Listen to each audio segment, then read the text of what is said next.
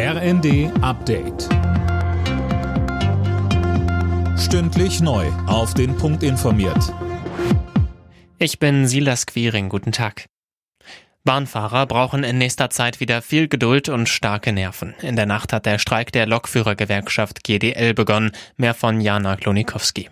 Bis Freitagabend müssen sich Zugfahrgäste auf massive Ausfälle einstellen. Die Bahn hat zwar einen Notfahrplan auf die Beine gestellt, im Fernverkehr fallen trotzdem aktuell gut 80 Prozent der Verbindungen aus. Auch im Regional- und S-Bahn-Verkehr gibt es Probleme. Bahnsprecher Staus hat den Streik als vollkommen unangemessen bezeichnet und die GDL aufgefordert, wieder an den Verhandlungstisch zurückzukommen. GDL-Chef Selski bezeichnete wiederum das neue Tarifangebot der Bahn als Provokation.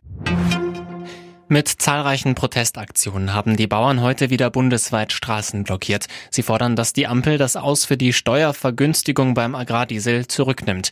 Thorsten Alsleben vom Institut für neue soziale Marktwirtschaft sagte bei Welt TV. Die Ampel ist in einem ganz schweren Dilemma.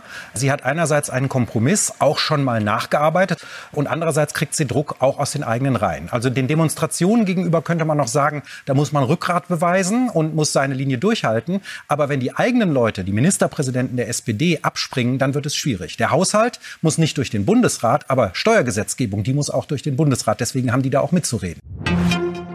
Deutschland liefert wieder Waffen an Saudi-Arabien. Laut Regierungssprecher Hebestreit wurde Ende des Jahres der Export von 150 Kurzstreckenraketen genehmigt. Wegen Saudi-Arabiens Beteiligung am Jemenkrieg hatte es seit 2018 keine Waffenlieferungen aus Deutschland mehr gegeben.